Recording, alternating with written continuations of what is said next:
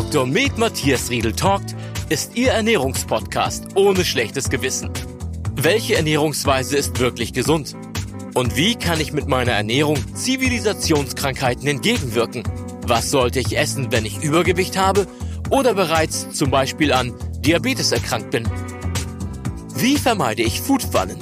Und wie sehr leidet mein Essverhalten bei einem stressigen Alltag? Und wie kann ich mich nicht mit Diäten plagen? Ernährungsdoc Dr. Riedel hat die Antworten.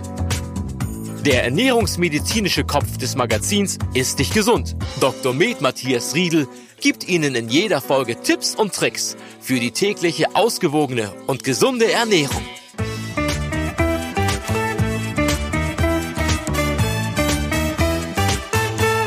Herzlich willkommen zum allerersten Podcast äh, Dr. Matthias Riedel talkt. Es geht um das Thema Neues Jahr, neues Glück, warum der Jahresstart der perfekte Zeitpunkt ist, um mit einem gesünderen Lebensstil durchzustarten. Ja, äh, der Jahresanfang ist halt ein ganz klassischer Zeitpunkt, wo man zurückblickt und wo man vorausblickt, wo man schaut, wie es war und wie es werden soll. Also es wird so ein bisschen ein Fazit gezogen, Kassensturz und dann fällt einem auf, auch in diesem Jahr habe ich das nicht erreicht, aber ich habe das erreicht. Darüber kann man sich dann ja auch freuen. Soll man sich auch, man soll sich dann auch freuen über das Erreichte. Aber äh, in puncto Gesundheit ähm, sollten wir uns tatsächlich einmal hinsetzen und überlegen, was habe ich letztes Jahr versäumt, was habe ich nicht geschafft. Und dabei ist natürlich die Ernährung und auch das Gewicht ein ganz wichtiger Parameter. Äh, deshalb einmal klar, gucken, habe ich über das letzte Jahr zugenommen? Oh je, äh, dann ist hier tatsächlich ein Brennpunkt. Ist das Gewicht so gleich geblieben und noch immer zu hoch? Auch das ist tatsächlich etwas, was man angehen sollte. Und äh, dafür eignet sich dann auch die, ich sag mal, die Zeit zwischen den Feiertagen, um mal ein bisschen zur Besinnung zu kommen, aus dem Rappel rauszukommen, einmal nachzudenken, wer bin ich, was will ich, wo will ich hin und äh, einmal nachzudenken, was man tun kann. Ich, ich halte diesen das ist auch für mich beruflich immer die ruhigste Zeit im Jahr. Das sind die wenigen Tagen im Jahr, wo ich mal gar keine Mails angucke, weil, weil es kommen keine. Alle sind sozusagen nur privat und für sich. Und das ist eine super Zeit, um einmal Resümee zu halten und ähm, sich zu überlegen, welche Elemente eines gesünderen Lebensstils ich äh, da übernehmen will. Und, und das äh, sollte uns alle angehen, weil wenn man mal guckt, bei, bei, den Männern geht mittlerweile das Übergewicht schon auf 70 Prozent und äh, bei den Frauen sind es 50 und je älter wir werden, desto mehr wird das sogar noch. Und äh, ganz, ganz äh, verblüfft hat mich auch, das wird auch in der neuen äh, Ist dich gesund jetzt äh, zum Thema jede zweite Frau hat Anlagen zum Lipödem. Das ist eine ganz gravierende und Lebensqualität einschränkende ähm, Hauterkrankung, äh, die auch natürlich mit dem Gewicht zusammenhängt. Also das ist richtig, Frau Schreck, das ist genau der Zeitpunkt, einmal sich hinzusetzen und zu sagen, hier muss was passieren. Was genau ist ein Lipodem? Das ist ein Begriff, der, glaube ich, nicht allen bekannt ist. Das äh, sind Fettansammlungen an Oberschenkeln? Genau, das ist, wenn, wenn, das, äh, wenn das Fettgewebe äh, monströs aufquillt, da reden wir jetzt nicht über Orangenhaut, sondern das sind einfach äh, auch Flüssigkeitsansammlungen, Veränderungen des Gewebes. Und der Oberkörper ist dann noch ganz normal, aber der Unterkörper schwillt einfach an, die, die Unterschenkel werden dick. Und das ist dann äh, eine richtige Tragik, es kommt nur bei Frauen vor. Und äh, es ist dann, wenn es erstmal eingetreten ist, schlecht zu behandeln, aber mit Ernährung kann man das zumindest zum Stoppen bringen. Aber das haben wir ja auch in der neuen Ist dich gesund da drin. Und äh, es ist wirklich schön zu sehen, dass man, dass man den Betroffenen da helfen kann. Aber das war nur so am Rande. Ein kleiner ähm, Ausflug. Ähm, das neue Jahr, wenn ich einmal kurz äh, genau. da reingrätschen darf, das neue Jahr ist ja auch eins, äh, was nach einem Jahr kommt, wie wir es noch nie erlebt hatten. Ich glaube, ähm, diesen Jahresstart zu bewerten können, können, können wir nur, wenn wir auch tatsächlich zurückgucken auf das Pandemie- und Corona-Jahr, was ja nun auch eklatant auf die Ernährung ausgestrahlt hat. Wie ist Ihre Einschätzung, auch in der Praxis als ja, Arzt, der genau. vor den verängstigten Menschen gesessen hat, vor denen die wieder Kraft und, und, und ähm, Hoffnung geschöpft haben und dann wieder am Ende des Jahres in einen zweiten Lockdown gegangen sind? Gravierend. Also schon im ersten Lockdown ähm, hat sich die, die die Zurückhaltung der Menschen, was die ärztliche Kontrolle angeht, äh, stark ausgewirkt. Wir haben gemerkt, normalerweise, äh, wenn die Menschen im Frühling und im Sommer aktiver, das wirkt sich auf den Blutzucker aus, die Blutfettwerte, das Gewicht, alles wird eigentlich ein bisschen besser. Und diese Frühjahrs-Sommerverbesserung ist nahezu komplett ins Wasser gefallen. Im Gegenteil, viele kamen mit zerknirschten Gesichtern und haben gesagt, also bei mir sind die ganzen Stoffwechselparameter schlechter geworden. Und zwar deutlich. Und das liegt eben an weniger Bewegung, an anderer Ernährung. Und äh, da ist viel Gesundheit den Bach runtergegangen. Äh, dazu kam ja noch, dass die Fitnessclubs geschlossen hatten und wer dann in seiner Einzimmerwohnung sitzt und äh, es regnet draußen, da ist es tatsächlich wirklich schwierig, sich aufzuraffen, sich zu bewegen. Und das Wichtigste ist überhaupt, es sind äh, Rituale und es sind Gewohnheiten durcheinander gekommen, Strukturen des Tages. Da ist dann Homeoffice gewesen, äh, der, der, der Zeitpunkt, wann man nun genau aufsteht und was man da macht. Das ist alles durcheinander geraten. Das heißt, es wird erstmal so im, in, in, im Räuberzivil äh, so in den Tag reingearbeitet. Gegen Mittag merkt man, dass man eigentlich Hunger hat. Dann wird was gesnackt. Äh, das hält eine Stunde, zwei. Dann geht es weiter mit dem Snacking. Also diese Dinge haben vielen Menschen ihre Struktur genommen. Dazu kommt die psychische Belastung des Lockdowns, was auch nicht glücklich gemacht hat. Und wir wissen alle, wenn wir psychisch nicht so richtig gut drauf sind, dann weiß unser Gehirn und unser Körper ganz genau, wie er uns so einen kleinen Kick geben kann, nämlich dann wird etwas Süßes gegessen, dann wird ein Snack zu sich genommen und äh, das macht die Sache nur noch viel schlimmer. Was Sie sich, glaube ich, ähm, auch ähm, in letzter Zeit nochmal massiv auf die Fahnen geschrieben haben, ist diese berühmte Snackisierung der Gesellschaft, die, glaube ich, dann nochmal einfacher fällt für diejenigen, der, äh, der snackt, wenn der Kühlschrank in der Nähe ist. Also all diese, diese Rituale, aber auch die Strukturen, die an, an eine Work Life-Balance bieten kann, die ist ja weggefallen im letzten Jahr. Und ähm, jetzt gehen wir in ein neues Jahr mit im Zweifel mehr Kilo, mit weniger Struktur.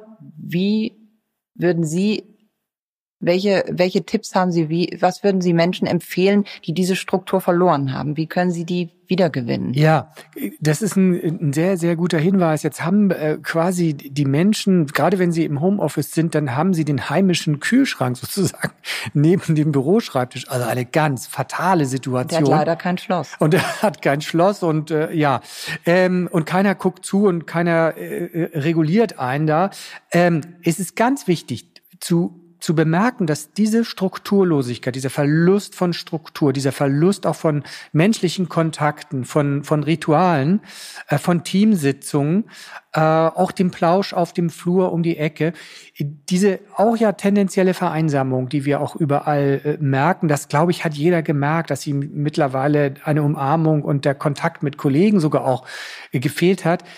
Diese dieser Strukturverlust, den, den müssen wir ganz, uns ganz bewusst machen und äh, ihn ganz offensiv angehen. Und das ist total wichtig, dem Tag eine Struktur verleihen. Äh, das heißt, das, was vorher unser Leben auch ausgemacht hat, äh, Mahlzeitenstruktur, Frühstück, Mittagessen, Abendessen, das müssen wir beibehalten und äh, ganz oder wieder gewinnen äh, oder wieder gewinnen. Nicht? Ne, gerade jetzt mit diesen Monaten des, des Lockdowns äh, und der Einschränkungen ist das einfach teilweise verloren gegangen gegangen und, und es geht halt nicht ohne. Wir wissen, dass mit zwei, drei festen Mahlzeiten am Tag man das Gewicht am besten halten kann. Das ist wissenschaftlich gut bewiesen und diese Mahlzeiten haben eine ganz bestimmte Struktur, das wissen wir.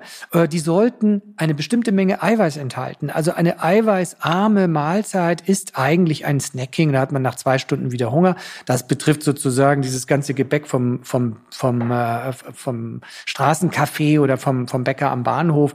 Äh, das hält uns nicht satt wirklich zum Frühstück Müsli mit Nüssen oder auch Quark oder Joghurt und sich vorher, gerade wenn man die Struktur verloren hat, einmal Gedanken machen, wann mache ich das? Um neun, um acht, um zehn oder um elf, aber es festsetzen und es auch einhalten. Denn sonst ist es nachher zwei Uhr nachmittags und man stoppt völlig willenlos irgendwas in sich rein. Ich glaube, das kennt jeder.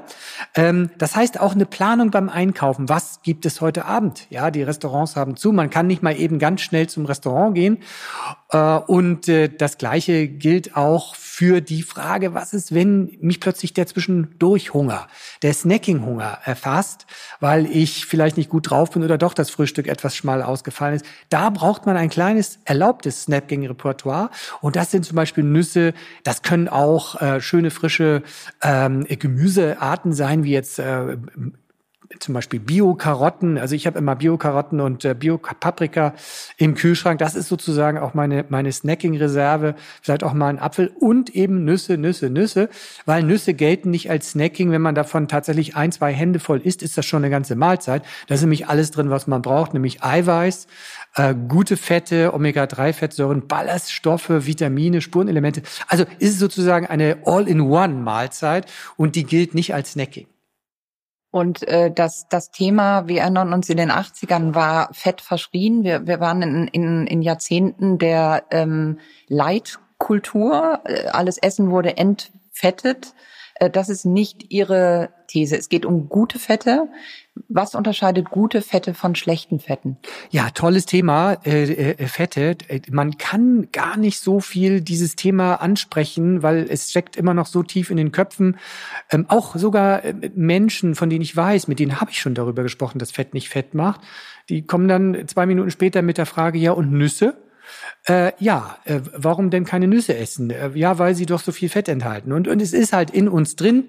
Das sagte auch äh, vor ein paar Jahren die ähm, die, äh, die Ernährungsministerin äh, in Deutschland, die sagte, ja, Nüsse sind ja gesund, aber nicht so viel davon, weil da sind so viel Fette drin. Also sowas kommt sogar aus dem äh, Bundesministerium für Ernährung und Landwirtschaft. Äh, das ist halt so tief in uns drin. Wir haben ja auch als Ärzte immer vor den versteckten Fetten gewarnt. Nicht? Dieser Begriff versteckte Fette, der ging ja so häufig über, über den, den Praxentisch an den Patienten rüber. Das sitzt, da sind wir gut abdressiert. Aber nochmal, es ist so, äh, dass wir bestimmte Fette brauchen, um gesund zu sein. Ähm, ich sage es mal als Beispiel, unser Gehirn besteht äh, zum, zum nicht unerheblichen Teil auch aus gesunden Omega-3-Fettsäuren und die brauchen die auch als Nachschub. Wir wissen, dass die gesunden Fette eben nicht assoziiert sind mit mehr Gewicht und äh, wer viel davon isst, von den gesunden Fetten, der hat eine geringere Allergieneigung und der ist also besser leistungsfähig, auch psychisch. Und jetzt speziell am, am äh, Beispiel äh, der Nüsse, weil, weil die enthalten ja, enthalten ja viel Fett und das ist auch in Ordnung. Ähm, diese, äh, diese Nüsse, Mandeln, äh, Pistazien, Walnüsse, das sind so tolle Vertreter aus dieser Gruppe. Ähm, äh, die, die enthalten halt sehr, sehr viel Öl und dieses Öl wirkt bei uns ähm, sättigend. Und zwar in der Kombination mit dem Eiweiß. Eiweiß ist der stärkste Sattmacher überhaupt. Und das liegt daran, dass der Mensch, das gilt übrigens für alle Affen, für alle Primaten gilt das, wir brauchen so 18 bis 20 Prozent in unserer Ernährung von äh, Eiweiß. Und siehe da, die Nüsse enthalten etwa dieses Verhältnis von Eiweiß in dieser Kompaktmahlzeit sozusagen.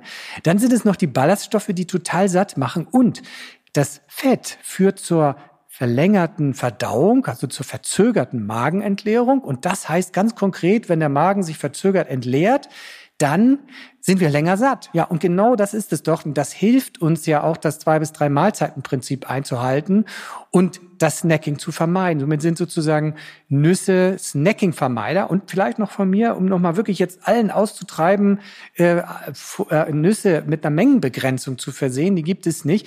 Wenn wir zum Beispiel Sesamsamen nehmen, da ist es so, dass wir Sesamsamen und Sesamöl ähm, auch einsetzen zur Schmerzbehandlung. Also diese antientzündliche, diese schmerzlindernde Wirkung ist auch nachgewiesen. Für uns sind Nüsse äh, nicht nur Snacking-Verhinderer, für mich als Ernährungsmediziner sind Nüsse eben auch wirksam gegen erhöhte Blutfettwerte, gegen Schmerzen, äh, gegen erhöhte Blutdruckwerte, gegen Übergewicht. Es ist nachgewiesen, dass Nussesser weniger wiegen.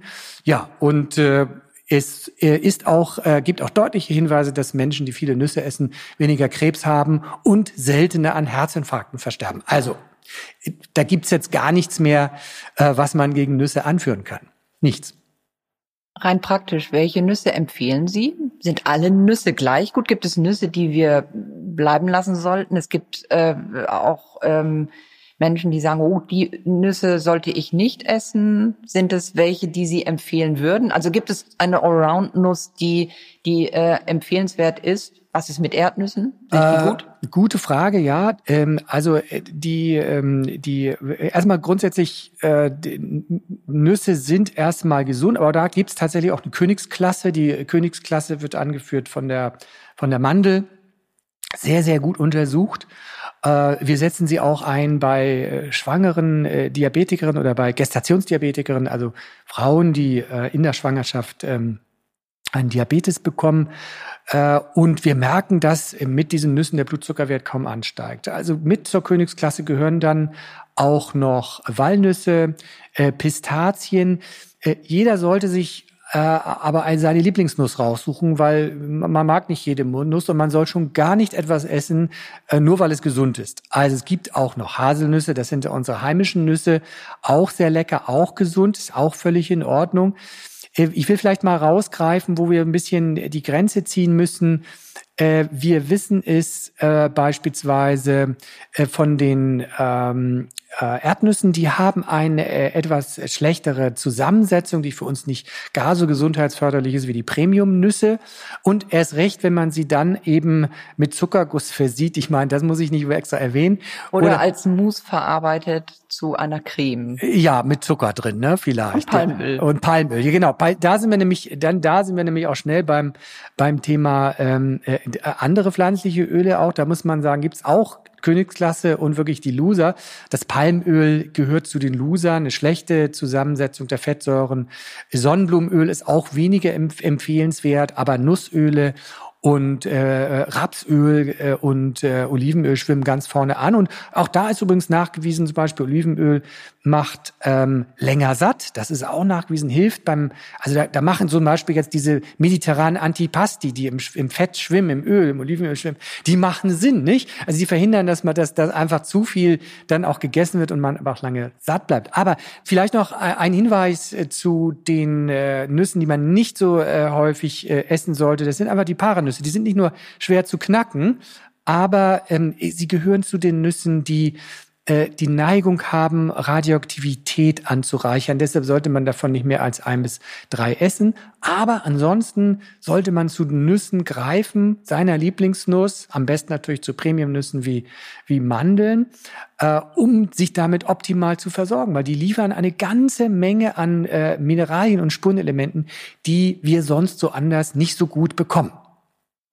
Sollten wir die Nüsse am besten unverarbeitet essen? Also ähm, das hat, hatten Sie vorhin angedeutet äh, oder äh, gesagt, dass, ähm, dass sie am besten nicht zu Mousse verarbeitet äh, werden sollten. Wie sieht es aus mit gesalzenen Nüssen? Also jede, jede industrielle Verarbeitung muss man sich genau angucken. Äh, wenn, sie jetzt zum Beispiel gemahlen werden, dann verlieren sie natürlich auch an Aroma und äh, durch dieses Gemahlen, durch dieses Verarbeiten und wenn sie dann noch gelagert werden, dann besteht auch die Gefahr, dass sie ranzig werden. Nüsse sollten auch richtig gelagert werden. Wann immer die Nahrungsmittelindustrie Nüsse in die Hände bekommt, dann juckt es ihnen in den Fingern, die mit absatzfördernden Maßnahmen zu behandeln. Und das ist dann am Salz reinzutun oder Zucker. Ich habe neulich von einem Redakteur drei verschiedene Mandeln äh, vorgelegt bekommen in ihren Verpackungen. Und er sagte, diese schmeckt mir am allerbesten. Ich weiß nicht warum. Äh, das waren wirklich drei verschiedene, fast identische äh, kleine, kleine Beutelchen. Die waren farblich unterschieden. Und in der Tat, in der, die ihm am besten geschmeckt hat, hatte der Hersteller 18 Prozent Zucker zugemischt. Man sah es nicht. Das hatten die nicht als gebrannte Mandeln gemacht, sondern das war einfach fein irgendwie draufgestäubt. Fürs Auge nicht sichtbar. Also Ihr Tipp am besten selbst knacken? Ja, selbst knacken. Ähm, es müssen nicht immer Bionüsse sein, weil also ein Großteil unserer Nüsse, die erhältlich sind, die sind sogar in Bioqualität vorhanden. Es wird nur nicht so deklariert. Äh, der Einsatz äh, von Chemie ist dort äh, zum Teil sowieso sehr gering. Und äh, deshalb müssen es nicht die extrem teuren Bionüsse sein. Aber wichtig ist, nicht zu viele auf einmal zu lagern. Die verlieren tatsächlich nachher auch an Geschmack und an Aroma. Aber natürlich, klar, also knacken ist das allerbeste. Es gibt da auch eben Untersuchungen, die sagen, wenn ich denn jetzt auch noch Nüsse knacken muss, wie es bei den Pistazien beispielsweise der Fall ist, dann bremse ich damit automatisch meine Aufnahme. Aber man sollte es mal testen. Also auch gerade wenn man am Schreibtisch ist im Homeoffice, einmal so eine Nusspackung hinlegen, wenn einem der Hunger überkommt. Man stellt fest, man isst erst relativ zügig zehn, dann isst man noch mal ein, zwei, drei und irgendwann wird diese Tüte nicht mehr angefasst. Ja, ganz einfach, weil nämlich die Nüsse tatsächlich unser Sättigungssystem hochgradig aktivieren. Wir wissen auch ganz genau, welche Substanzen das im Körper sind, die dann vermehrt ausgeschüttet werden. Und die, die wirken direkt aufs Gehirn und sagen, du hast gegessen, du hast eine ganz bestimmte Menge Eiweiß gegessen. Vielleicht nochmal da der Hinweis zum Protein Leverage Effekt. Das ist eine ganz wichtige Steuerung von äh, unserem Sättigungssignalen. Also Protein Leverage Effekt heißt, der Körper stellt dann erst auf Sattheit, wenn er eine bestimmte Menge Eiweiß gegessen hat. Und das liegt einfach daran, dass das Eiweiß für uns als Struktur total wichtig ist, für die Erhaltung von Zellen, aber auch von der Muskulatur, für die Erhaltung unserer Kampf- und auch Jagdbereitschaft. Und das ist bei allen Tieren nachweisbar, dieser äh, Protein Leverage Effekt. Das heißt, äh, wir, wir essen eine bestimmte Menge Eiweiß und wenn wir die gegessen haben, äh, dann, das liegt ungefähr so bei 20, 30 Gramm Eiweiß, dann stellt der Körper auf satt. Das kann jeder selber ausprobieren. Einmal zwei bis drei Eier essen, das sind 24 Gramm Eiweiß und dann mal in sich reinhören, wie fühlt man sich da und am nächsten Tag ein anderes Test essen, drei Toastscheiben oder von mir ist auch vier oder fünf, egal, mit Honig oder mit Marmelade bestrichen und nach zwei Stunden ist einem ein bisschen übel, ja, aber man ist wieder hungrig. Das ist der, der Protein Leverage Effekt und der erklärt auch, dass wenn ich abends mich nicht richtig satt gegessen habe und ich mache so eine Chipstüte auf, dann esse ich die leer, aber die Eiweißmenge ist verschwindend gering, die ich dadurch gegessen habe. Mir ist dann eher übel. Mache ich aber eine Nusstüte auf, dann höre ich tatsächlich nach ein, zwei Händen schon auf, weil der Eiweißgehalt, der hat gewirkt und plumps äh, sind wir satt. Wir haben jetzt sehr viel über Snacking gesprochen. Gelten all die Dinge, die Sie gerade beschrieben haben, auch für die drei Mahlzeiten oder die zwei, drei Mahlzeiten, die Sie empfehlen? Wie sollten die strukturiert sein am Anfang des Jahres, damit ich etwas abnehme? Ja, richtig. Also ähm, es ist nicht nur wichtig zu wissen, was ich essen sollte, sondern auch wann ich es essen sollte und wie ich es essen sollte. Ähm, sozusagen, die, die, wir hatten ja vorhin auch über die Struktur des Tages gesprochen im Homeoffice. Äh, dazu gehört natürlich auch das zwei bis drei Mahlzeitenprinzip. Wir wissen, dass Menschen, die zwei bis drei große Mahlzeiten und die dürfen wirklich sattmachend sein, äh, dass die es uns erleichtern, das Gewicht zu halten bzw. abzunehmen. Da, da ist übrigens das Zweimahlzeitenprinzip noch ein bisschen besser als das Dreimahlzeitenprinzip, ist klar. Ähm, aber das hält nun auch nicht jeder durch, weil beim Zweimahlzeitenprinzip besteht dann schon wieder Snacking-Gefahr. Ne? Das muss man für sich abmachen. So, jetzt ist die Frage, wie, wie sollte diese Abstände zwischen den Mahlzeiten sollten schon so vier, fünf Stunden sein? Ähm, und äh, über die Nacht sollten dann zwölf bis 14, idealerweise 16 zustande kommen. Das wäre dann so ein kleines Nachtfasten. Das ist auch besonders gut. Warum diese Abstände? Wenn wir essen, dann äh, passiert ja eine Menge im Körper. Und zwar, wir essen etwas. Der Körper hat einmal dann die Aufgabe zu gucken, was ist denn der Mensch da? Und in früheren Zeiten war es so, das, was wir gegessen haben, das war ja das war ja kontaminiert mit Mikroben und Würmern und allem. Das heißt, das Immunsystem steht jetzt Gewehr bei Fuß am Darm und sagt und sortiert, was ist da gefährlich, wo besteht Gefahr. Das heißt, das Immunsystem ist, wenn wir snacken würden, die ganze Zeit am Arbeiten. Und das setzt sozusagen es in Alarmbereitschaft und diese Alarmbereitschaft führt dazu, dass wir eine erhöhte Entzündungsbereitschaft haben. Und äh, diese Entzündungsbereitschaft, die wirkt sich beschleunigend aufs Altern aus. Aller Organe, auch der Gefäße. Aber das das eine. Das ist das, wer jetzt ein bisschen was gegen Anti-Aging machen will zum Anfang des Jahres, vielleicht so als Tipp nebenbei. Aber was passiert mit unserem Gewicht und dem Blutzucker? Auch wenn wir, wenn wir also essen und dann auch noch besonders kohlenhydratreich, dann kommt es eben zum Anstieg von äh, Blutzuckerwerten. Darauf reagiert der Körper dann ganz planmäßig mit Insulinausschüttung und das Insulin sorgt dafür, dass der Blutzucker ins äh, Blut, äh, in, die, in die Zellen kommt. So, Insulin macht aber noch was. Insulin sorgt auch für den Fettaufbau. Und wenn ich jetzt die ganze Zeit esse, dann ist der Körper ständig im Fettaufbaumodus. Wenn ich Pausen mache, dann geht der Insulinspiegel runter und der Körper kann in diesen Pausen tatsächlich auch Fett abbauen. Das ist ganz wichtig zu wissen. Wer ständig snackt, ist sozusagen immer im Fettaufbaumodus. Aber jetzt kommt es natürlich auch noch ganz besonders auf die Gestaltung der Mahlzeiten an. Wenn ich jetzt zwei bis drei Mahlzeiten einhalte, dann muss ich so gut essen, dass ich dazwischen nicht Hunger bekomme. Und dann wäre es ja wieder Snacking. Das heißt, wir müssen sozusagen das überbetonen, was uns wirklich maßgeblich satt macht. Und das sind äh, Eiweiße, das hatte ich vorhin schon gesagt. Eiweiß ist der stärkste Sattmacher. Eiweiß löst, löst übrigens auch Durstgefühle aus. Das ist auch ganz gut, weil der, der Körper zum Teil eben diesen Stickstoff wieder ausscheiden muss. Also alles gut. Also Eiweiß äh, macht uns satt und äh, führt zu Durstgefühl. Und damit trinken wir auch ausreichend. Das zweite, was uns satt macht, ist Magenfüllung. Und Magenfüllung kriegen wir am besten dadurch hin, dass wir viel Gemüse essen. Und da gilt einfach die Empfehlung zu 300 bis idealerweise 500 Gramm Gemüse. Bis 500 Gramm ist der gesundheitliche Effekt nachweisbar und immer da, man kann auch 600 oder 700 Gramm essen, auch kein Problem.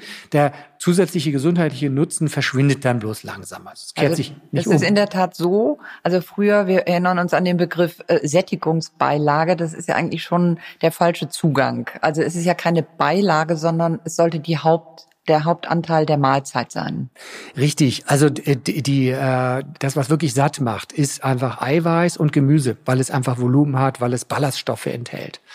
Und Mengenorientiertes Essen im besten Sinne. Ganz genau, richtig. Also es gibt, wenn wir jetzt eins haben, wenn wir Gemüse, dafür gibt es gar keine Mengenobergrenze. Ja, auch für, für Nüsse gibt es keine Mengenobergrenze.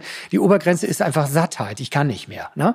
Für Eiweiß haben wir eine Untergrenze und eine Obergrenze, aber es sollte dabei sein. Die, die, die Grenze, die Untergrenze liegt bei 0,8 Gramm pro Kilogramm Körpergewicht. Ich wiege so 72 Kilo. Das sind so bummelig. Jetzt muss man es nicht auf die, auf die Kommastelle genau ausrechnen, aber sind so 80 reines Gramm Eiweiß, was ich essen sollte. Untergrenze 0,8 Gramm pro Kilogramm Körpergewicht. Aber die meisten brauchen eigentlich 1,2 Gramm pro Kilogramm Körpergewicht. Das liegt daran, wer also ein bisschen älter ist, so wie ich, der, ähm, der nimmt das Eiweiß nicht mehr ganz so gut auf. Und wenn man dazu noch sportlich aktiv ist, braucht man eher 1,2. In unserer Betreuung von unseren äh, Spitzenathleten vom Olympiazentrum, da gehen wir je nach Trainingsphase aber auch mal bis 2,2 bis 2,0 Gramm pro Kilogramm Körpergewicht. Aber das ist dann nur für ganz bestimmte Trainingsphasen auch gemeint und natürlich auch für Leute, die viel Muskeln aufbauen müssen.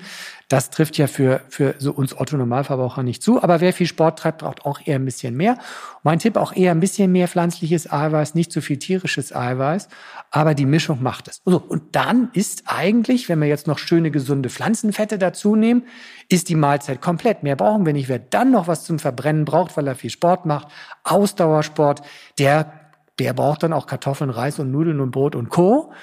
Aber letztlich ist das was uns dick macht. Nämlich wenn wir zu viel Kartoffeln, Reis, Nudeln und Co. essen, dann sind das Kohlenhydrate. Und wenn sie nicht verbrannt werden, dann muss der Körper irgendwo damit hin. Und das Insulin weiß schon, wohin damit. Es baut sie einfach im Fettgewebe ein. Wo es dann leider wächst und gedeiht. Richtig, genau. Und ganz schlimm ist es dann eben auch noch, wenn es äh, in, die, in die Körpermitte wandert und dort äh, das, äh, den, den Bauch hervorwirbt, also das Fettgewebe im Bauch, ist sogar dann tatsächlich der Anfang allen Übels. Da entwickelt sich ein Teufelskreis draus. Äh, Fettgewebe im Bauch ist hormonell aktiv, fördert überall Entzündung und ist bei der Entwicklung und bei der Steigerung von allen äh, Zivilisationskrankheiten letztlich mit beteiligt. Und wir reden hier über eine Ansammlung vom Bauchfett im Bauch direkt von fünf bis zehn, ja bis 15 Kilo. Und dann steigen die Entzündungswerte im Blut so stark an, teilweise wie wir das bei schweren Lungenentzündungen sehen. So aktiv ist dieses Fettgewebe, dass es den Körper in einen Entzündungsrausch versetzt. Und das merken wir dann natürlich auch in einer höheren Rate an, an Demenzerkrankungen später, an Depressionen, äh, weil diese Depressionen, diese Entzündungen, die gehen auch am Gehirn nicht vorbei. Und äh, natürlich, ich sag mal, die ganze Reihe von Zivilisationskrankheiten, da kann man jede nennen, Diabetes, ähm, erhöhte Blutfette, erhöhter Blutdruck und natürlich die Endstrecke, das ist natürlich die Arterienverkalkung und das ist die Beendigung unseres Lebens. Wir reden hier über minus 15 Jahre und das kann man alles mit dem Essen beeinflussen. Und mit Bewegung natürlich. Das wäre auch noch meine äh, Frage gewesen. Wir sind jetzt ja am Anfang des Jahres und gerade das, ähm, die Bewegung, die ist ja oft das Thema. Sie hatten gesagt, gerade im Lockdown haben viele Leute ein Bewegungsdefizit ähm, entwickelt. Wie kommt man aus der Falle raus und wie wichtig ist Bewegung in Zusammenhang mit dem Umstellen der Ernährung? Gehört das untrennbar zusammen? Ja, das gehört untrennbar zusammen, aber, aber ich warne davor zu sagen, also ich habe jetzt hier irgendwie Arthrose und kann mich nicht so gut bewegen, ich kann keinen Sport machen, also kann ich auch nicht abnehmen. Das ist nicht richtig, äh, weil wir können mittlerweile so viel essen, äh, wie wir ähm, wie wir es gar nicht abarbeiten können. Nicht? Wir nehmen also mit, mit so einem Gebäck beispielsweise mal eben die Menge an Kalorien zu uns, die wir mit einer Stunde intensiven Kraftsport verbrauchen würden. So, und wer schafft das täglich? Ja? Das heißt, äh, äh, die Ernährung ist die Pflicht zu ändern. Die Bewegung ergänzt das, hat aber mittlerweile äh, eine, eine geringere Bedeutung, aber ich empfehle es unbedingt, wer es kann. Es erhöht also unseren Verbrauch eben auch fördert den Aufbau der Muskelmasse Und ähm, äh, die Muskelmasse, die wir mehr haben, äh, die verbraucht natürlich auch in Ruhe mehr. Das heißt, wir haben also einen höheren Grundumsatz, der einfach auch, so wenn wir nur auf dem Tisch, äh, äh, auf, auf dem Bett liegen oder am, am Tisch sitzen, der dann auch mehr Energie verbraucht. Wie so ein großer Automotor, der im Leerlauf einfach auch mehr Benzin schluckt. Und das nutzt natürlich auch ähm, bei der Gewichtsabnahme. Deshalb Sport, ich meine natürlich, klar, wir haben auch noch Auswirkungen auf die Psyche, die Gelenke, äh, Stabilisierung wird dadurch gefördert. Selbst beschädigte Gelenke müssen bewegt werden, weil nämlich die Gelenkschmiere ja sozusagen das Blut der Gelenke ist und die Gelenkoberflächen dann mit Nährstoffen versorgt. Die werden aber nicht richtig durchwalkt, diese Gelenkflüssigkeiten, und damit kommt auch nicht überall der Nährstoff hin. Also es gibt tausend Gründe und ähm, die Psyche, die, die, die geistige Leistungsfähigkeit, der Schlaf, äh, die Stimmung, alles profitiert. Es wirkt antidepressiv, Sport wirkt antientzündlich, damit auch eben Anti-Aging äh, mit dabei. Das ist ein ganzes Füllhorn. Sport gehört zu unserem Leben wie Zähneputzen und äh, richtig ernähren, ja. Was würden Sie jemandem empfehlen, der bislang oder vielleicht auch am Ende des Jahres das äh, sein Sportprogramm ein bisschen eingestellt hat. Gibt es gibt es Tipps? Viele Leute haben sicherlich auch Angst anzufangen. Wie wie beginnt man? Welche Einheiten sind das? Muss ich hochathletisch werden, um gesund zu leben, oder reicht schon eine moderate Bewegung? Ja, äh, jede, also äh, Überschrift ist, jede Bewegung zählt, das ist richtig, das ist das Treppenhaus, das ist der Gang zum Supermarkt, äh, den man mal nicht mit dem Bus fährt, das stimmt. Jede Bewegung zählt, das ist richtig. Aber äh, wenn wir mal schauen, was unsere Olympiaathleten da so leisten, das ist das Limit der menschlichen Leistung. Und wenn wir sehen, welche körperlichen Anstrengungen Tiere äh, vollbringen, dann gibt es keinen Grund, nicht so fleißig zu sein wie die Tiere. Und äh, man erhält damit einfach seine Gesundheit. Mein Tipp, also wenn man nicht noch einen Zugang zum Sport hat, wie man das früher hatte, weil man mal vielleicht Leistungssport oder regelmäßig Sport gemacht hat, als man jung war, wenn man da wieder anknüpfen kann, anknüpfen. Wenn man das nicht hat, wenn man solche Erfahrungen nicht hat, wenn man auch sagt, ah, ich weiß jetzt nicht genau, wie man es macht und ich habe Angst, dass ich was falsch mache oder ähm, ich bin mir nicht sicher, ob ich das gesundheitlich durchhalte, dann einmal zum Hausarzt gehen, ihn fragen, wo er Grenzen sehen würde für die sportliche Betätigung. Und ähm, es ist ja so, dass die Empfehlungen, die wir geben, äh, die ich gebe auch zum Sport, betreffen einerseits den Ausdauersport, der ist wichtig, für die Herz-Kreislauf-Funktion, um den Blutdruck zu regulieren und ein fittes Herz zu haben. Nur mal so als Beispiel. Man hat äh, bis zu 20 Prozent mehr Lungenleistung und auch äh, äh, Ausdauer, wenn man regelmäßig Sport macht. Und das ist zum Beispiel auch wichtig, wenn man mal eine Lungenentzündung hat, jetzt vielleicht in, in Grippe- und Corona-Zeiten, dass man äh, einfach, dass die Lunge besser länger durchhält und man nicht so schnell in Komplikationen rutscht. Das ist das eine. Wenn man dann sein grünes Licht bekommen hat vom Hausarzt, dann wäre es gut für die, die sich unsicher fühlen, sich einer Gemeinschaft anzuschließen. Das ist entweder ein Verein ähm, oder einem Trainer oder einem Fitnessclub. Die bieten jetzt so Schnupperkurse übrigens an, äh, wo man erstmal nicht bezahlt oder nur kurze äh, kurze Zeiträume, die die Clubs, Fitnessclubs haben es ja jetzt sehr, sehr schwer. Die sind ja sehr flexibel, da kann man auch verhandeln, kann man sagen, ich möchte mir das hier mal einen Monat angucken. Das machen die mit. Und dort kriegt man dann einen Trainer zur Seite gestellt, der einen anleitet und einem auch die Grenzen aufzeigt. Da kann man sich ganz sicher fühlen. Und äh, andere Empfehlung wäre auch mit der Familie, mit Freunden, mit ähm, äh, mit, äh, mit, mit äh, Kollegen äh, einfach Lauftreffs zu machen, sich regelmäßig zu treffen. Das äh, ist eine ganz tolle Sache. Und das ich trage mir meinen Sport immer in den Terminplan ein, damit er nicht überplant wird, denn schwuppdiwupp ist er überplant und ich krieg den Termin nicht mehr weg. Ähm, meine Sporteinheiten stehen im Terminplan, jetzt leider in Corona-Zeiten nicht, wenn der Fitnessclub zu hat, äh, fällt es bei mir leider auch manchmal über den, äh, ja, vom Tisch. Leider.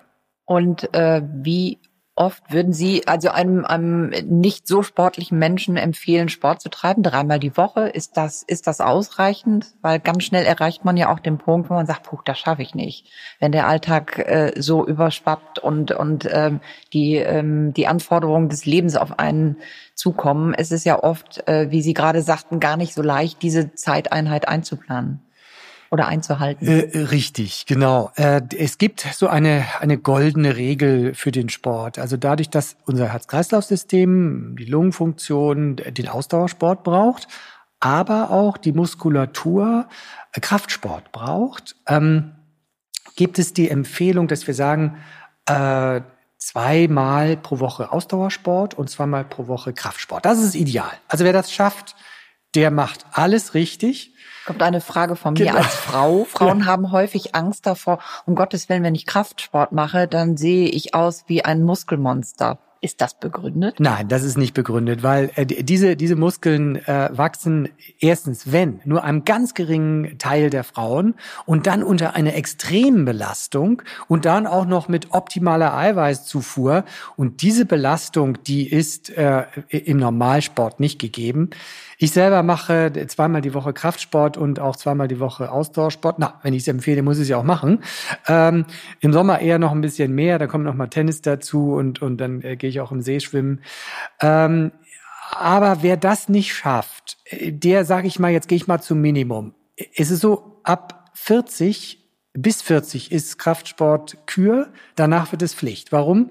Weil nämlich unser Mus unsere Muskulatur ab 30 so langsam äh, anfängt abzubauen. Ab 40 noch schneller, ab 50 noch schneller, ab 70 so richtig geht das im Galopp. Das heißt, wer sich nicht, wer seine Muskulatur nicht trainiert, der baut sie ab, automatisch. Ne? Use it or lose it? Ich, so ist es, ganz genau. Use it or lose it. Ich gleich mal den Vergleich, um das ganz klar zu machen. Wenn wir einen 20-Jährigen vier Wochen ans Bett fesseln, dass er sich nicht mucks und max rühren kann, dann baut der so viel Muskulatur ab wie ein 70-Jähriger in einer Woche. Also die Muskulatur schwindet im Alter viermal so schnell. Das merkt man, wenn man nach einer schweren Grippe mal wieder aufsteht, denkt man, huch, ne? Äh, das kennt jeder. Und das ist für den 20-Jährigen kein Problem. Der hat das äh, in, in, in einem halben Jahr wieder auftrainiert aber es trainiert sich leider im, im Alter schlechter auf. Deshalb, wer einmal die Woche Kraftsport macht, der erhält seine Muskulatur. Wer es zweimal macht, der ist auch dabei, sie aufzubauen. Ähm, ist das, das, immer möglich oder ist ja. es, wenn es weg ist, weg? Nein, das ist immer möglich. Das ist sogar auch im hohen Alter möglich. Das ist auch in Altersheimen nachgewiesen, dass man bei der richtigen Eiweißzufuhr und einem Muskeltraining im Alter das, die Muskulatur wieder aufbauen kann. Und ich würde jedem raten dazu, ähm, weil nämlich eine mangelnde Muskulatur ist für uns im Alter der Grund, Gangunsicherheit zu bekommen, häufigere Stürze, Knochenbrüche. Und natürlich geht's am Ende in unserem Leben ja darin, möglichst lange in eigenen Wohnungen zu bleiben. Ich spreche das jetzt einfach mal an, weil wir werden ja alle älter, aber man verdrängt es ja so gern. Aber es geht darum, in der eigenen Wohnung zu bleiben, die zu versorgen, selber einzukaufen, die Treppen hochzugehen. Und dafür brauche ich Muskulatur. Ich erinnere mich an eine ganz berühmte Moderatorin äh, in, in Hamburg, die äh, im, im ersten Stock wohnte, in Uhlenhorst, und äh, die sagte, also jetzt bin ich so an die 70 geworden und äh, irgendwie komme ich mit meinen Taschen nicht mehr hoch. Ne? Das ist tatsächlich Muskulaturschwund, der kommt irgendwann und dann kann man jetzt so und so drauf reagieren. Man kann sagen, okay, mache ich Kraftsport, ne? muss da wieder hochkommen. Das macht ja auch der, der Bauer äh, auf der Alm, der macht ja auch Kraftsport und der steht ja bis 80 auf der Weide und, und mit der Sense in der Hand. So. Leider hatte diese äh, Kollegin dann eine andere Entscheidung getroffen. Sie ist ins Erdgeschoss gezogen. Das löst das Problem nicht. Also wir kommen letztlich am Training nicht vorbei. Am Ende ähm, kann ich also viel tun für ganz groß gesprochen für meine eigene Autonomie, die Autonomie meines Lebens.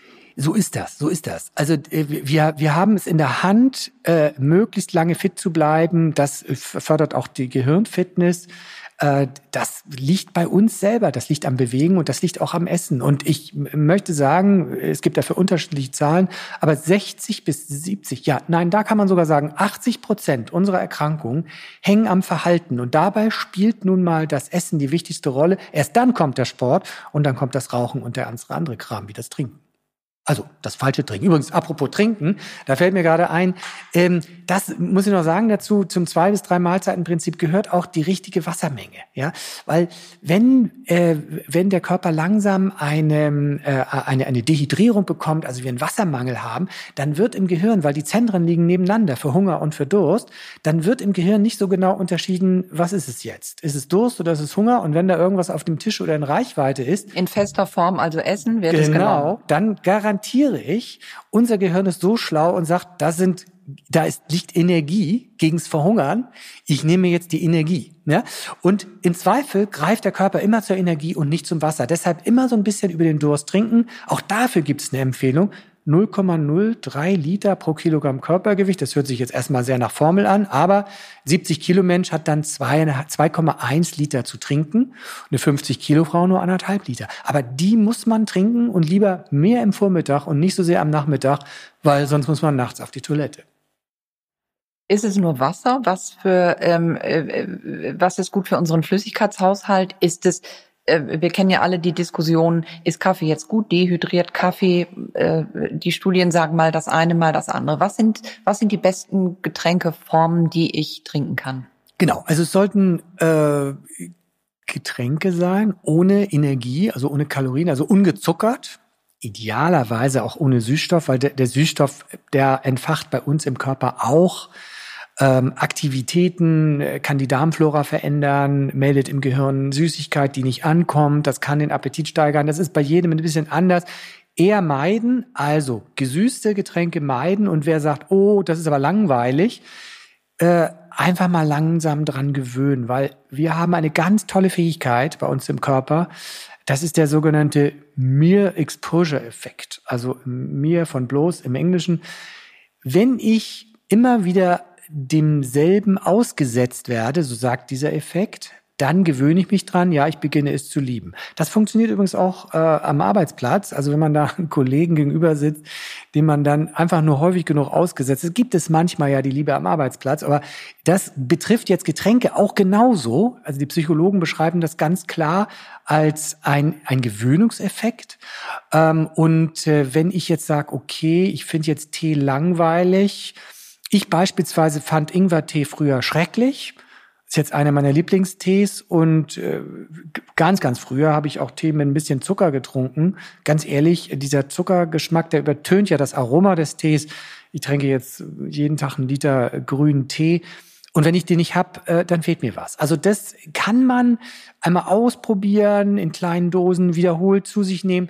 Mein Tipp, der Mir-Exposure-Effekt funktioniert allerdings nur, wenn man die Exposition, ja, also dieses äh, mehrfach probiert und da liegen wir bei 20 bis 30 Mal, muss man schon probiert haben. Und dann beginnt auch so ein Effekt, dass wir so Gewöhnungen bekommen, also so eine äh, Gewohnheitssucht heißt das. Das heißt, die stehen morgens auf, sind gewohnt, einen grünen Tee zu trinken, der ist nicht da, dann fehlt ihnen was. Und so, so ist das. Das, so, das geht übrigens auch ganz toll mit Süßigkeiten, nicht? Die kommen nach Hause ausgehungert und gewöhnen sich an, schnell einen Süßigkeiten-Snack zu sich zu nehmen, ein Stück Schokolade oder irgendwas, ein Riegel, das ist nach 20, 30 Mal so verinnerlicht, dass man ohne das kaum, ja, also sich wohlfühlt zu Hause. Der Mensch als Gewohnheitstier. Genau, das, das ist ein guter ein. Übergang. Ich ähm, würde Ihnen gerne die Frage stellen, unser Handy, unser Handy, unser Smartphone ist allgegenwärtig, es ist immer dabei. Gott sei Dank ist es das ähm, nicht nur äh, um die Corona-App am Laufen zu halten, die wir, glaube ich, empfehlen möchten. Ähm, wie kann eine App beim Abnehmen, beim Jahresstart helfen, einen begleiten, weil äh, das Handy ist to go immer dabei. Und äh, jetzt am Jahresanfang wird ja eine App herauskommen, die Sie entwickelt haben. Ja, äh, äh, vielen Dank für die Frage. Das ist mir seit Jahren eine Herzensangelegenheit. Also viele Menschen sagen ja immer, äh, ja, ich weiß ja, was ich essen soll, aber ich weiß jetzt nicht, wie ich das hinbekomme. Und dafür haben wir mein Team und ich im Medikum Hamburg, das, äh, in der Ernährungsabteilung, haben wir ein, äh, ein Coaching-System entwickelt, das 2080-Prinzip. Das haben wir als Buch auch veröffentlicht. Das heißt Abnehmen nach dem 2080-Prinzip. Und es zeigt einfach die Checklisten und äh, die, äh, wie wir vorgehen, wie wir äh, Ernährungspläne analysieren, äh, wie wir äh, äh, Coaching-Empfehlungen geben. Das ahmt sozusagen unsere professionelle Arbeitsweise genau nach. Und da haben wir so viele, habe ich so viele Zuschriften bekommen äh, aus, aus ganz Deutschland. Ja, ich habe 15 Kilo abgenommen mit der Methode, Diabetes ist weg.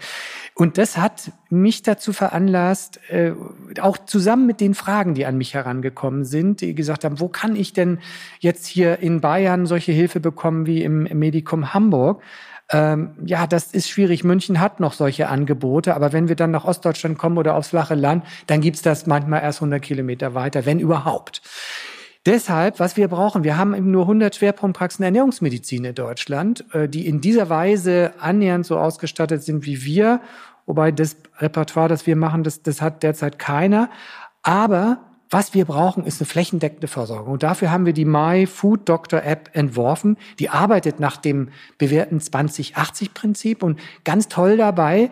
Man Könnten Sie bitte dieses Prinzip noch mal kurz erklären? Genau, ja gut, richtig, genau. Also wenn wir äh, uns, äh, wenn wir ähm, etwas verändern wollen an unseren Ernährungsgewohnheiten, dann äh, haben wir ja Jahrzehnte der Diäten hinter uns und die Diäten haben eigentlich dazu geführt, dass man maximal viel verändert. Und das haben die Menschen zwei, drei Wochen oder auch manchmal zwei Monate durchgeführt und haben auch abgenommen, aber dann wollten sie, dann hat es ihnen einfach nicht gefallen. Das passte nicht zur Lebensqualität. Und Inhalt des 2080-Prinzips ist nur maximal 20 Prozent der Gewohnheiten zu verändern, aber dabei genau diese, die auch tatsächlich krankmachend sind, die, die das Übergewicht fördern. Weil äh, wenn wir an allem Drähtchen drehen, dann führt es dazu, dass man nachher scheitert. Also, nur die wichtigsten zwei, drei, vier Maßnahmen einleiten, die erstmal durchsetzen, gucken, wie es läuft und dann eine weitere Maßnahme dazu nehmen.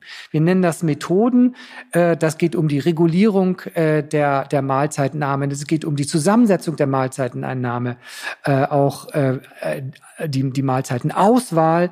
Und ähm, das macht die App. Also die App, ähm, man gibt erstmal in ein Tagebuch ein, das ist also sehr komfortabel gemacht mit Favoriten. Wenn man so seine Lieblingsspeisen hat, die kann man da richtig anlegen. Und schwuppdiwupp hat man es ausgefüllt. Nach äh, ein paar Tagen wird es ausgewertet und die App sagt dann, okay, bei dir liegt es hier und dir und da und da im Argen. Welche dieser Maßnahmen willst du ergreifen? Und es bleibt beim User selber, es zu ergreifen, weil wir, wir, wir geben sozusagen Coaching-Hinweise und entscheiden muss der User. Wenn der User muss sagen, nein, also die, äh, zum Beispiel diese Angewohnheit, die ist mir so wichtig, die gehört mir zum Leben, da möchte ich nichts dran ändern. Alles gut. Da haben wir noch zwei, drei andere Sachen. Und dann werden erstmal die umgesetzt. Da wird der Zuckerkonsum gezählt, ähm, da wird äh, die Eiweißmenge justiert, die Gemüsemenge justiert. Und es werden unheimlich viele Informationen gegeben. Das Ganze läuft mit einer künstlichen Intelligenz, es ahmt sozusagen, also meine Mitarbeiterinnen haben ja schon gesagt, ja sag mal, machst du uns jetzt überflüssig damit? Ja, in gewisser Weise ja. Also äh, äh, es werden viele Menschen mit dieser App sich selber helfen können. So, und wer damit nicht klarkommt, der geht mit dem Tagebuch, was er in der App angelegt hat, äh, geht dann zu einer Schwerpunktpraxis und lässt sich dort weiterhelfen. Aber ich gehe davon aus, dass wir einen Großteil der Menschen, die diese App nutzen, dass die damit Erfolg haben werden und das entlastet ja unser Gesundheitssystem. Und es ist ein niederschwelliges Angebot. Das kann ja jeder zu Hause in seinen eigenen vier Wänden machen und äh, hat damit Erfolg. Und äh, wir überlasten unser Gesundheitssystem nicht. Wir müssen mal ganz klar sagen, es gibt nur wenige Ärzte, die diese Ausbildung in Deutschland haben. Diese die Berufsbezeichnung Ernährungsmedizin wird ja jetzt erst in die Breite gebracht. Und diese 100 Praxen in Deutschland, die wuppen nicht diese große Masse, die auf uns zukommt. Und wir haben auch, also dass wir damit wirklich ins Schwarze getroffen haben, das äh, sehe ich daran, dass wir auch äh, Anfragen von Kassen haben. Wir stehen kurz davor, bei einer großen deutschen Kasse einen Vertrag abzuschließen, die das ihren äh, Versicherten auch näher bringen wollen, weil die, die Krankenkassen wissen ganz genau, diese äh, Übergewichtswelle, die äh, Welle an Krankheiten, die ist einfach irre teuer und kostet Leben und Lebensqualität.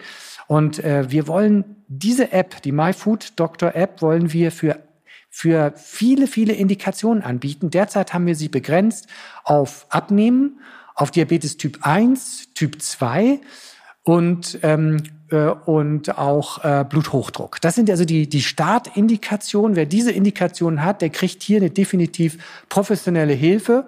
Jetzt Ende Januar, äh, Mitte, Ende Januar wird sie äh, verfügbar sein. Und wir arbeiten dann an einer Erweiterung und da kommen noch weitere Indikationen dazu. Wir werden alle Ernährungs, das werden 80 verschiedene Indikationen sein, da kommt dann Rheuma dazu und äh, auch äh, Migräne, alles, was wir an Repertoire haben, kommt dazu. Diese App ist kurativ, aber auch präventiv habe ich verstanden. Ist das so? Also Richtig. einmal über, über Krankenkassen quasi verschrieben, wenn wir so möchten, aber gleichzeitig auch äh, verfügbar für, für Menschen, die das selbstinitiativ angehen möchten. Richtig. Jeder kann also selber die, äh, die kurative App, also die behandelnde App äh, äh runterladen. Die gibt's im App Store. Und die präventive App ist ein Präventivkurs, der ist ähnlich aufgebaut wie die My Food Doctor App heißt auch so, MyFoodDoctor App, aber sie wird heruntergeladen von ähm, der MyFoodDoctor App Homepage. Und das Tolle ist, Dort gibt es einen Lernkurs mit acht Einheiten, wo man äh, sehr, sehr viel noch dazu lernt. Und wenn man diesen positiv abgeschlossen hat, wenn man also 80 Prozent der Antworten richtig hat, das ist aber auch leicht zu schaffen, weil man erfährt sehr, sehr viel über die richtige Ernährung, dann kann man die Kosten äh, von der Krankenkasse erstattet bekommen. Und zwar jede gesetzliche Krankenkasse ist dann verpflichtet, äh, diese Kosten zu erstatten. Und man hat dann äh, die äh, die präventive App zum Nulltarif. Hier geht es darum, äh, äh, schwere Formen von Übergewicht und Übergewicht überhaupt zu verhindern, aber auch äh, andere Erkrankungen, die damit zusammenhängen. Kann ich nur empfehlen. Aber meine Empfehlung ist, äh, äh, zu überlegen, Präventiv-App für die, die auch noch nicht so stark betroffen sind, ja, aber die kurative App, wer also schon richtig Bluthochdruck hat oder Diabetes, der sollte die äh, kurative App nehmen.